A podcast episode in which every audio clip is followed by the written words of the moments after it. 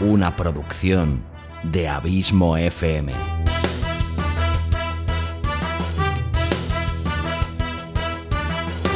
¿Quieres disfrutar de tu tiempo libre escuchando grandes historias, audiolibros y relatos? Un podcast literalmente literario.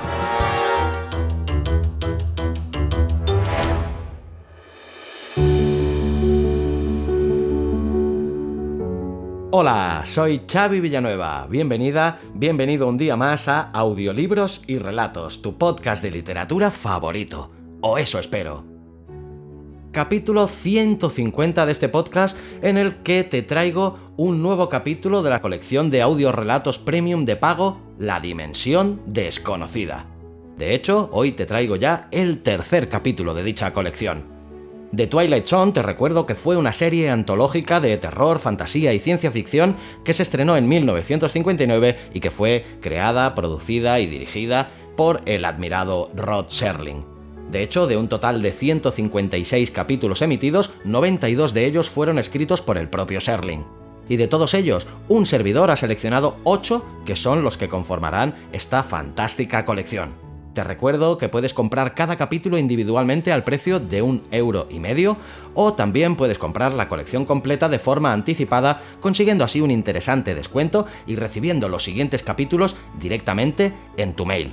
Para más información, visita www.abismofm.com barra colecciones. Y nada, como te digo, te traigo hoy eh, este tercer capítulo de la colección La Dimensión Desconocida que lleva por título Cláusula de Rescisión. En esta ocasión, Rod Serling pues nos sorprende con una irónica versión del mito de Fausto. En este relato nos cuenta que Walter Bedecker, un hombre extraordinariamente hipocondríaco, decide vender su alma al diablo a cambio de la vida eterna, o lo que es lo mismo, la inmortalidad. Walter quiere además vivir el resto de sus días libre de cualquier peligro mortal. La historia no esconde tampoco un tono moralizante, con su moraleja final incluida. Una sencilla comedia, aunque como es habitual en las historias de Serling, impregnada de un ácido humor negro. Espero muy sinceramente, que te guste y que estés disfrutando este mes de agosto que está a punto ya de llegar a su fin. Y si has tenido vacaciones, espero que las hayas disfrutado muchísimo. Y si estás a punto de cogerlas, exactamente lo mismo. Y si no has tenido vacaciones ni las tienes, pues nada, espero que sigas disfrutando de tu día a día en compañía de este humilde servidor y de este humilde podcast que intenta acercarte a la literatura tanto de autores totalmente desconocidos como de autores prestigiosos y conocidos por todo el mundo. Te dejo ahora con un generoso fragmento de dicho relato de 62 minutos de duración en su totalidad, pues por si tienes curiosidad y si te gusta, ya lo sabes, puedes comprar estos capítulos en www.abismofm.com barra colecciones o si me escuchas desde la plataforma iVoox, puedes hacerlo suscribiéndote a los capítulos exclusivos para fans darte las gracias como siempre por tu fidelidad, tu constante apoyo y por hacerme sentir tan feliz sabiendo que este podcast te gusta, te acompaña y te sirve de entretenimiento. Nos encontramos de aquí a muy poquito que volverá este podcast con su quinta temporada en la que volveremos a publicar con la asiduidad habitual, que es un nuevo autor y un nuevo relato cada semana. Eso será de aquí a muy poquito, de un par de semanas y estamos de vuelta. Pero como siempre, larga vida al podcasting y larga vida a la audioliteratura.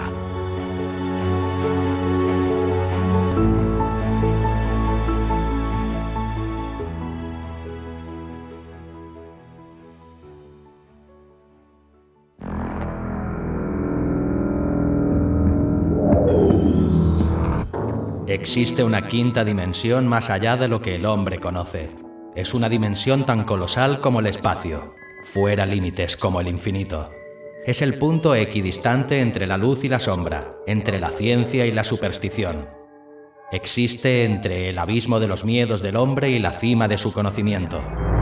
Esta es la medida de la imaginación, un espacio al cual llamamos la dimensión desconocida.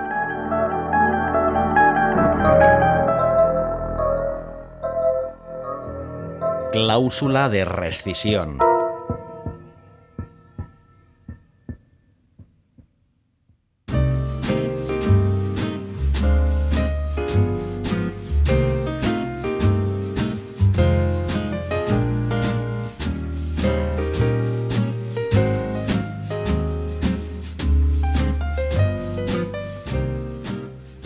Walter Bedecker estaba tumbado en la cama esperando al médico.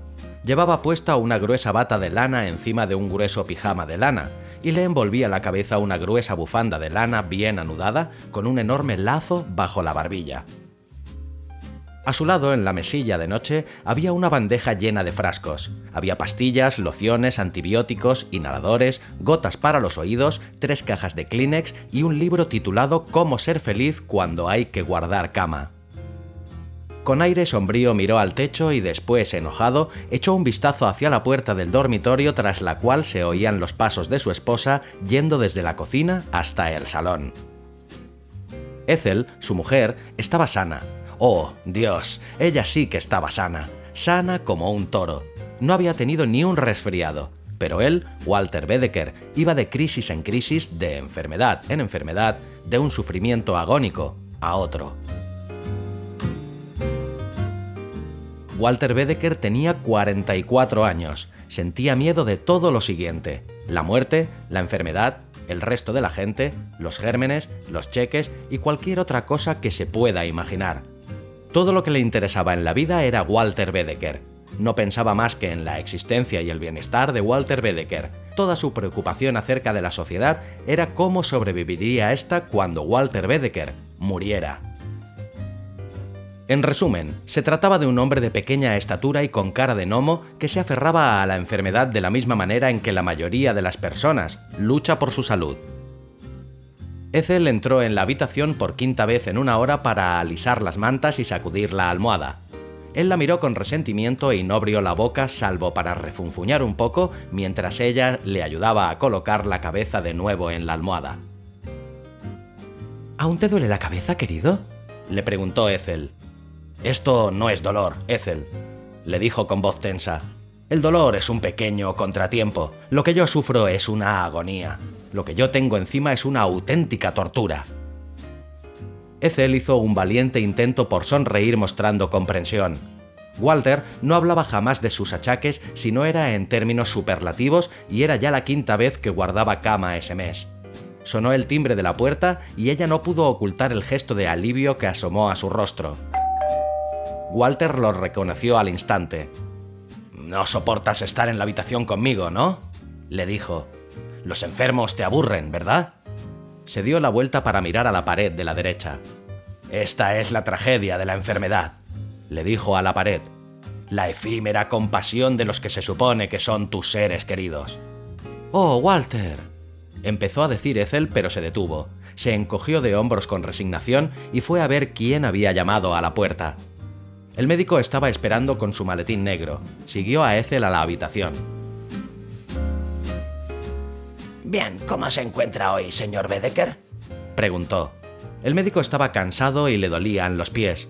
Detestaba hacer visitas a domicilio a menos que fuera por llamadas urgentes y las de Walter Bedecker nunca lo eran. No le resultaba fácil hablar sin que se le notara lo harto que estaba. ¿Que cómo me encuentro? le ladró Bedecker. El médico le sonrió y le dijo, Bastante bien, por lo que veo. La cara de Bedecker se retorció como una pasa e hizo un gesto de rabia.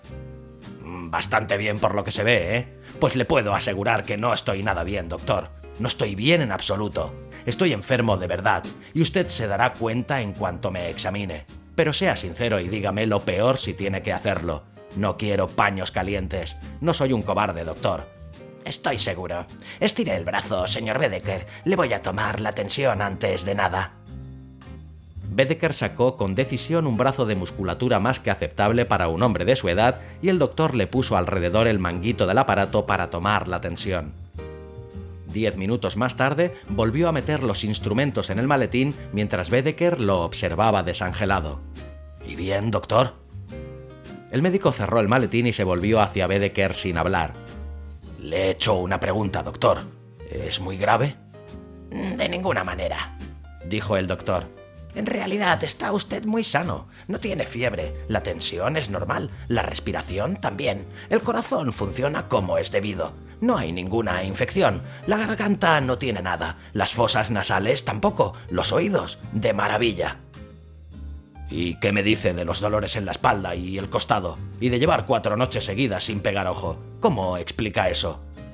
El doctor negó con la cabeza. Que, ¿cómo lo explico? Eso, señor Bedecker, es psicosomático. Bedecker abrió los ojos de par en par. ¿Psicosomático? ¿Me está usted diciendo que son figuraciones mías? Algo así, señor Bedecker, contestó el doctor con serenidad. No tiene ningún problema si exceptuamos las enfermedades que usted mismo se inventa. Sus dolores, señor Bedecker, son imaginarios. Los problemas para dormir se los provocan los nervios, pero nada más. En fin, señor Bedecker, está usted pero que muy sano. Walter Bedecker sonrió amargamente a su confidente favorita, la pared de la derecha, y empezó a hablarle, moviendo de cuando en cuando rápida y espasmódicamente la cabeza hacia el doctor. ¿Lo ves? Así son los médicos. Cuatro años de estudios, cuatro de especialidad, dos años como internos, dos de residentes, y yo te pregunto, ¿qué terminan siendo? ¿Qué? Entonces gritó, ¡Matasanos! El médico no tuvo más remedio que sonreír a pesar de todo. Ethel entró de puntillas y le susurró al doctor. ¿Cuál es el diagnóstico? Bedecker gritó de nuevo. No le preguntes, ese hombre es un idiota. Walter, querido, dijo Ethel con paciencia. No te excites.